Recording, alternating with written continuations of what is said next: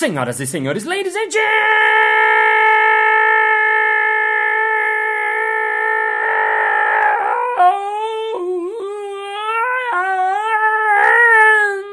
gentlemen, mesdames e messieurs, psiquiatras e psiquiatros. Está começando mais um Balascast Música.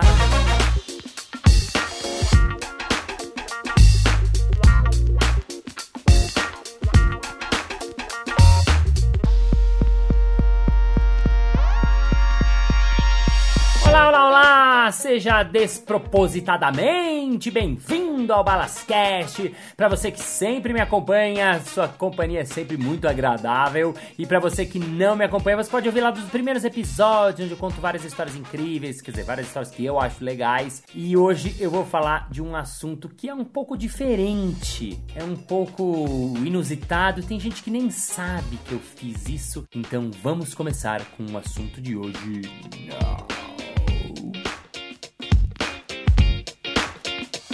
Psicodrama e Jacob Levi Moreno.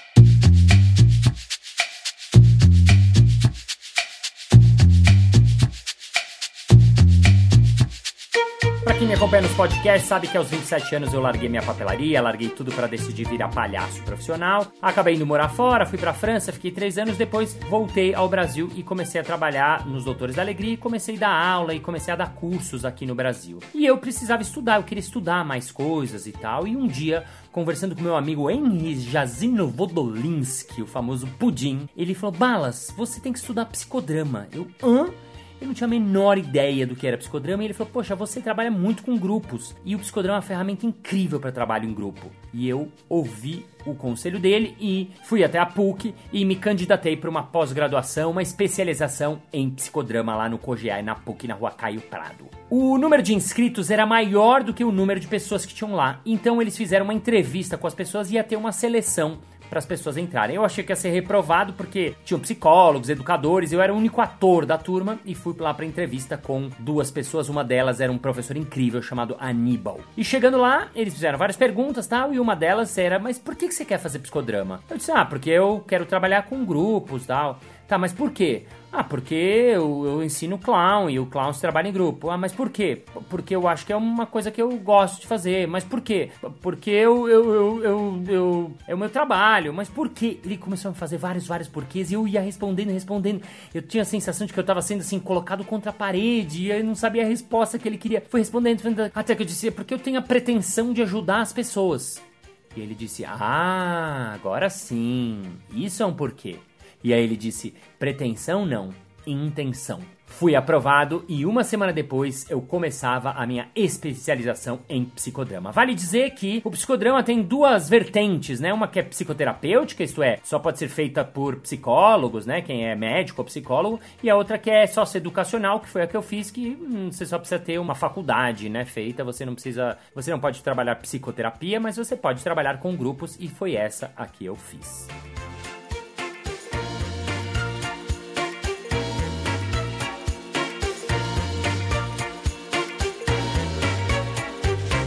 Logo na primeira semana já teve o que eles chamam de um ato sociodramático, né? Eles chamaram as turmas lá e um diretor ia dirigir uma sessão de psicodrama. Eu fui muito entusiasmado porque eu nunca tinha visto, nunca tinha vivenciado, não sabia direito o que era, não tinha muita ideia do que eu tava fazendo por lá. Então era muito legal porque para mim era tudo novo. E aí, o que que ele fez? O tema que iria ser trabalhado eram perdas. Esse era o título do ato dramático.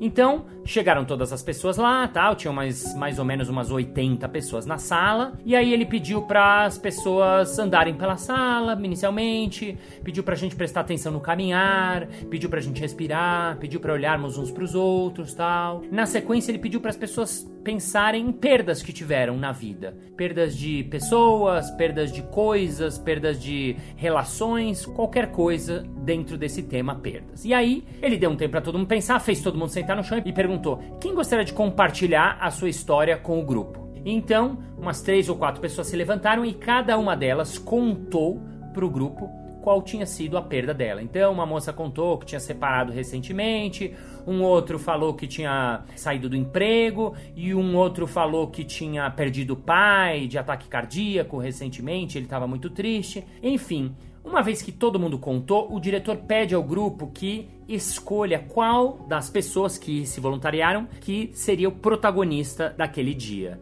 E isso é uma coisa muito bacana do psicodrama, porque quem faz as escolhas são o grupo. É o grupo que escolhe. Por quê? Porque aquele drama não é o drama só da pessoa, não.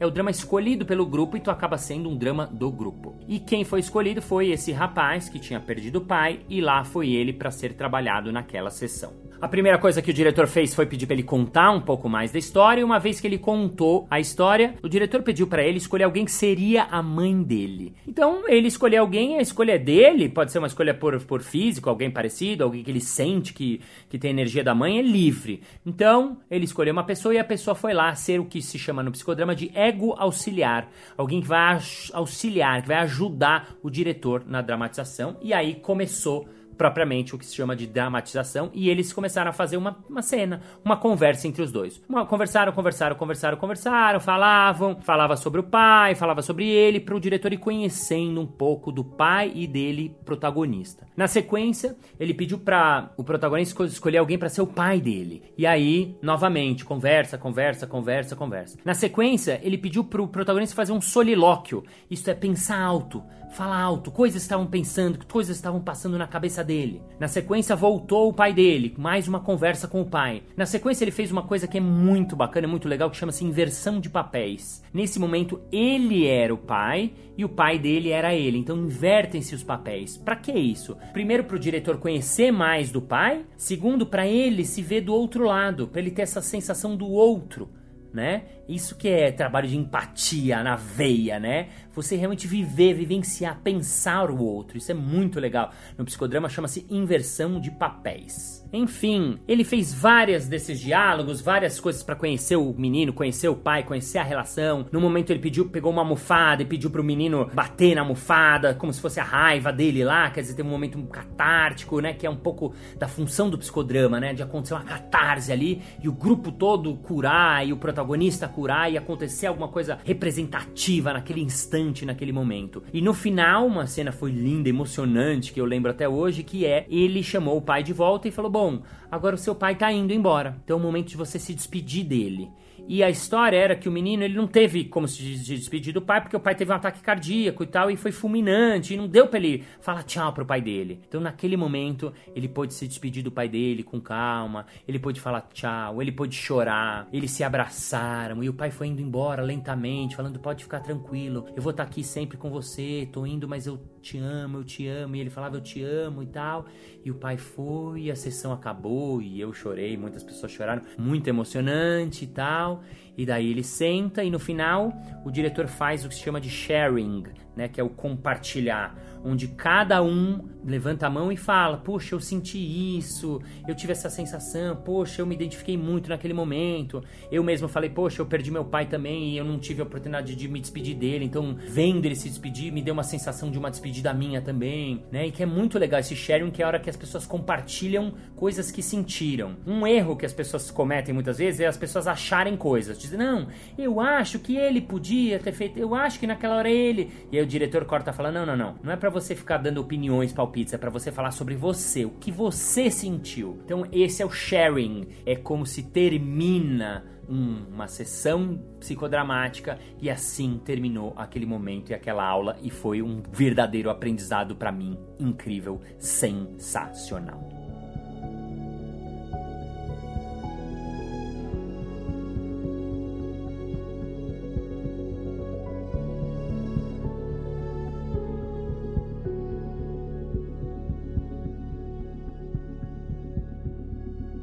Vale dizer aqui que eu tô falando coisas que eu lembro, que eu aprendi de orelhada e tudo. Eu não sou um expert em psicodrama, então quem quiser saber mais, obviamente esse é o intuito, vai atrás na internet, vai fazer curso, que é uma, uma coisa muito incrível que foi muito marcante pra minha vida que eu queria compartilhar com vocês. O criador do psicodrama chama-se Jacob Levi Moreno e ele era uma figura incrível, muito, muito, muito incrível, daquelas figuras ímpares, né? O cara nasceu na Romênia e depois morou uma parte da vida dele em Viena. E ele era um judeu de uma família sefaradita jesuíta. E uma das histórias que eu lembro que ele conta que é muito bacana é que ele gostava muito de brincar com os amigos e um dia estavam brincando na casa dele e ele tinha uma coisa meio megalomaníaco desde pequena, né? E aí os moleques falaram: Não, mas a gente vai brincar de quê? Vai brincar de, de quê? E ele falou: Já sei, vamos brincar de Deus e os anjos. E aí os moleques falaram: Mas quem vai ser Deus? Ele disse: Eu vou ser Deus. Então, ele botou todos os moleques lá embaixo tal, subiu em cima do armário e disse: Eu, eu sou Deus e tal. E num determinado momento, um dos moleques falou: Escuta, você é Deus, né? Então, se você é Deus, quero ver você voar. E ele pulou lá de cima, pá! Espatifou e quebrou o braço. Mais pra frente, a conclusão dele foi que somos todos deuses, deuses de braços quebrados. Ele largou a escola quando era pequeno, deixou a barba crescer, virou um errante, um boêmio, andava pela cidade com uma túnica verde, assim. Era um cara muito não tradicional. Mas pra frente ele resolveu que ele queria fazer medicina, estudou, estudou, estudou e passou. E começou o seu curso de médico na faculdade de Viena. Uma coisa que ele gostava muito de fazer era ir pro parque, com essa roupa dele verde, essa túnica verde. Ele tinha uma barba grande, um olhão azul e começava a contar, improvisar histórias para as crianças ali no parque. Então ele sentava ali em cima de uma de um galho de uma árvore e as crianças iam se aproximando e ele improvisava contos de fadas, histórias sempre diferentes e as crianças piravam, ficavam lá. E ele dizia que isso era para lutar contra os estereótipos, para resgatar a espontaneidade e a criatividade que as crianças têm e que os adultos não deveriam perder nunca. Mais para frente ele montou uma casa de encontro para refugiados, onde às noites tinha uns grupos de encontro, onde a galera discutia discutia problemas, ressentimentos, questões que aconteciam lá. E depois, no final, as pessoas dançavam, cantavam. Era uma experiência muito rica e muito alegre. Então, nesse momento, ele começou a trabalhar um pouco que mais pra frente viria a ser a psicoterapia de grupo, né? Foi o primeiro embrião de um trabalho que ele começou a experimentar. O Moreno era um cara que experimentava muito. Ele tinha feito um, uma revista na faculdade, ele experimentava com os pacientes, ele experimentava nesses grupos. Ele teve um grupo de prostitutas prostitutas com as quais eles trabalhavam e acabou fazendo com que elas se organizassem, buscassem representação, advogados, resgate das histórias delas. E aos poucos ele foi escrevendo o que viria a ser o psicodrama, o sociodrama e a psicoterapia de grupo, né? E a ideologia dele tinha basicamente três princípios. O primeiro, espontaneidade e criatividade são as verdadeiras forças propulsoras do progresso humano. Moreno era um cara que acreditava totalmente no ser espontâneo, de sermos nós mesmos. Ele dizia que a gente tem que ser ator e autor da própria vida. O que é muito bacana e eu me identifiquei muito porque no improviso é a regra de ouro. Eu sou ator, diretor e dramaturgo da minha história. A mesma coisa o Moreno trazia no psicodrama. Segundo princípio, amor e compartilhar mútuo são base da vida em grupo. Ele acreditava muito no amor e na alegria e acreditava muito no grupo, na força do grupo, né? O psicodrama tem isso que o grupo é protagonista, o grupo é importante, o grupo é muito mais importante que o diretor, por exemplo, né? Que é quem conduz, quem faz a coisa acontecer. O grupo é mais importante que o protagonista, essa verdadeira força do grupo. E terceiro e último princípio, ele acreditava que podia construir uma comunidade dinâmica baseada nesses princípios. Na biografia que ele escreveu, ele conta várias histórias, né? Num desses relatos, ele conta que ele nasceu num navio durante uma viagem que os pais dele fizeram e a mãe não soube calcular a gravidez exatamente, não sabia que exatamente estava em momento de parir e ele nasceu em pleno navio e não sabia exatamente onde ele estava. Então, ele era um cidadão do mundo, ele era um cidadão sem nacionalidade, né? Mais para frente o biógrafo dele, o René Marinot, que escreveu o livro Jacob Levi Moreno, que é o livro dele, e ele foi investigar e, e, viu que não, que o Moreno nasceu na Romênia. Ele achou a certidão de nascimento, achou onde o cara nasceu. Então, quer dizer, o cara inventou o próprio nascimento, ele criou a história. Ele era tão criador que ele criou uma história fictícia porque ele gostaria que fosse o nascimento dele. Outra coisa também que ele relata é que ele teve um encontro com Freud. Em 1912, o Freud foi lá no curso de medicina que ele fazia e ele assistiu uma palestra de, do Freud, o que provavelmente é verdade. E ele conta que quando acabou a conferência, ele foi lá e foi falar com Freud. Chegou para ele e falou: Freud, o senhor analisa os sonhos de seus pacientes. Eu lhes dou coragem para sonhar de novo. O senhor os analisa e os despedaça. Eu os faço representar seus papéis conflitantes e os ajudo a reunir seus pedaços de novo. Ele tinha essa crítica ao Freud que a terapia do Freud era muito mental, era muito cerebral e a terapia dele é muito na prática, é muito no drama, é a pessoa dramatizar, vivenciar, fazer a catarse acontecer e só assim ele achava que a pessoa ia conseguir realmente se liberar daquilo e se livrar daquela questão, daquele problema no momento presente, no aqui agora.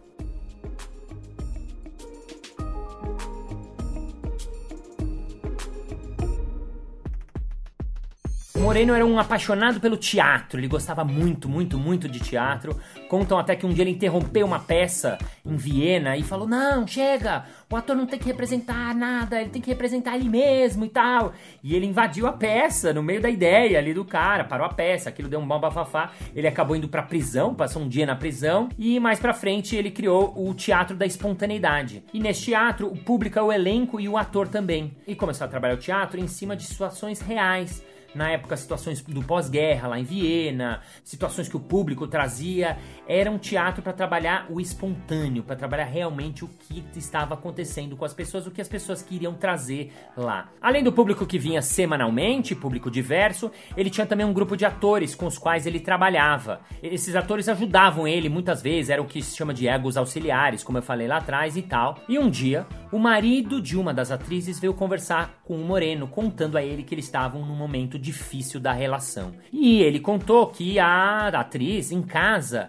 ela era muito autoritária, muito má com ele, muito severa, e ele não sabia mais o que fazer, então ele veio conversar com o Moreno. E o Moreno ficou muito impressionado porque ali no teatro, no grupo, no que ele conhecia ela, ela era uma mulher doce, tranquila e tal. Então o que ele fez? Ele começou a dar para ela alguns papéis dramáticos muito fortes de prostituta, de mulher malvada, de aquela que faz o mal mesmo, mal para valer e tal. E começou a conversar com o cara em paralelo e começou a perceber que ela começou a melhorar a atitude dela com ele em casa. Então ele teve essa sacada, esse insight, falando: nossa, esse teatro pode ser terapêutico também. Isso que a gente trabalha aqui interfere na vida das pessoas diretamente. Aí que ele começou mais para frente a desenhar o psicodrama como psicoterapia, como uma maneira de trabalhar os dramas pessoais, as questões profundas das pessoas em grupo. Enfim, depois de Viena, ele foi para os Estados Unidos, onde morou lá mais tempo, continuou a trabalhar com o teatro da, da espontaneidade, começou a escrever as teorias dele, se casou com a Zerka Moreno, que foi uma grande escritora do, dos livros deles e relatos dele. No pós-guerra, a terapia de grupo foi muito reconhecida, né? Funcionários da Cruz Vermelha recebiam treinamento para tornar mais humano o atendimento deles lá no pós-guerra. O tratamento preferido dos hospitais militares também foi o psicodrama porque era uma terapia muito eficaz, né? Ele mesmo dizia que as pessoas ficam doentes num grupo e elas se recuperam melhor num grupo também, né? O que é muito bacana, né? Essa força, esse poder que tem o grupo, né? Enfim, ele foi um grande utilizador do improviso, né? Então, imagina, o cara nasceu em 1889, em 1900 e pouco já estava trabalhando com improviso, seja com as crianças, seja no teatro da espontaneidade, né? Então, isso é uma coisa que eu gostei muito do, do trabalho das coisas que ele faz. Ele fala muito de sermos espontâneos, né? De resgatar nossa criança. Isso é uma coisa também que eu acredito piamente, né? Que a gente tem que ser espontâneo. A gente deixa de ser espontâneo quando vira adulto, começa a ter nossos filtros, nossa julga, nossos julgamentos, nossas máscaras. E a gente tem que resgatar cada vez mais espontaneidade, que inclusive é também um dos princípios do improviso, um dos princípios do trabalho, né? Ser quem você é mesmo. Ele fala da gente ser ator e autores das nossas vidas, né? Quando é que a gente vai pegar realmente as nossas vidas nas mãos e escrever o roteiro das nossas histórias, fazer o que a gente quer, o que a gente acredita, o que a gente acha, ser quem a gente realmente é, entendeu? Um cara que usar uma túnica verde com a barba por fazer e andar pelas ruas e contar história para as crianças, então o cara ia lá e fazia isso, entendeu? É, é, eu quero ter trancinha, meu, vou ter trancinha. Você aí quer fazer o quê? Quer ser como? Quer se vestir como? Né? Sair do que ele chama de conserva cultural, que são os estereótipos, são as coisas estabelecidas, o status quo. A gente tem que quebrar essas coisas e ser quem a gente é com tudo e para valer.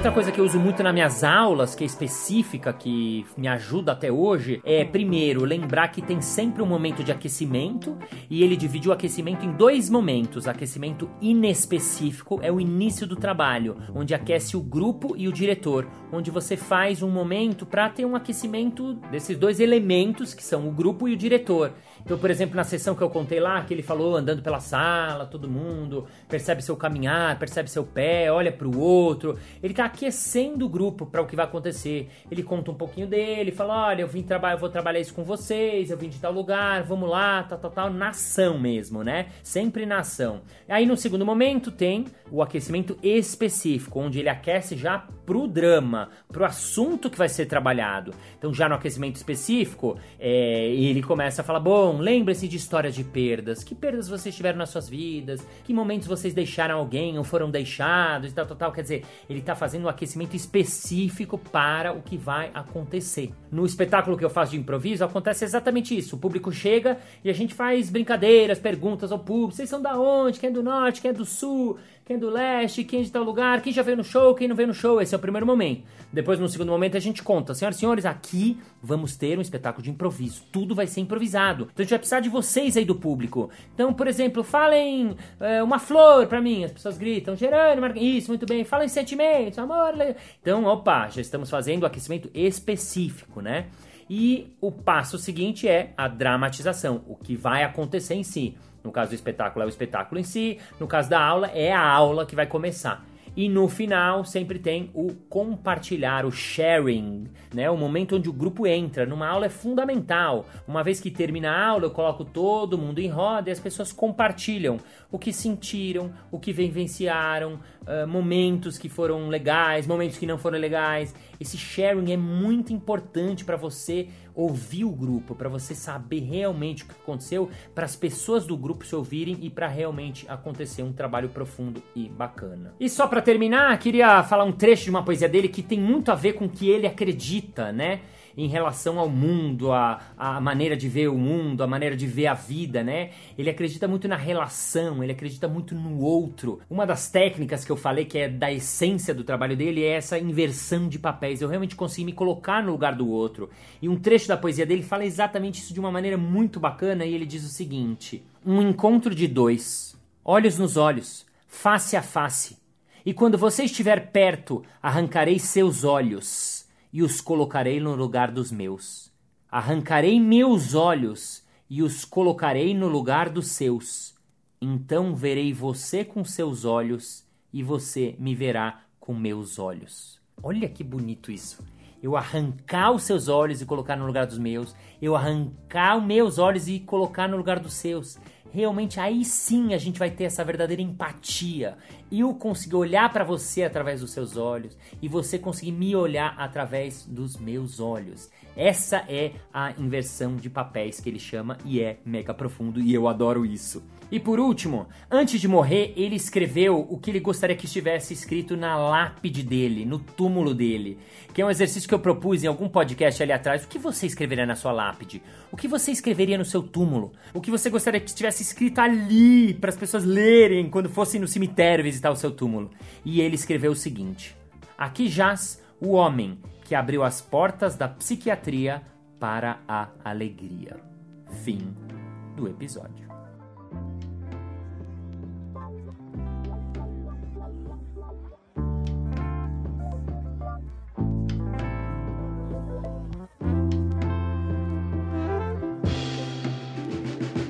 Muito bem, muito bem, muito bem! Chegamos ao final de mais um episódio. Ah! Mas na segunda-feira que vem tem mais.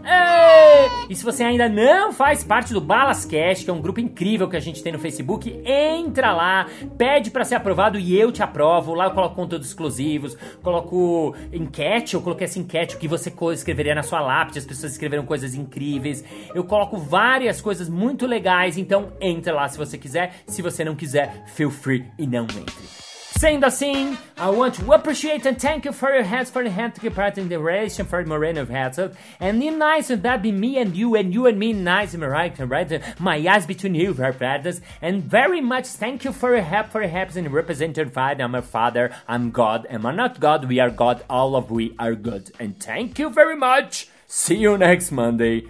Bye, bye. Com essa roupa verde dele, com essa barba azul. Não, barba azul não, era olho azul. barba azul era pirata. O senhor os analisa e os despe...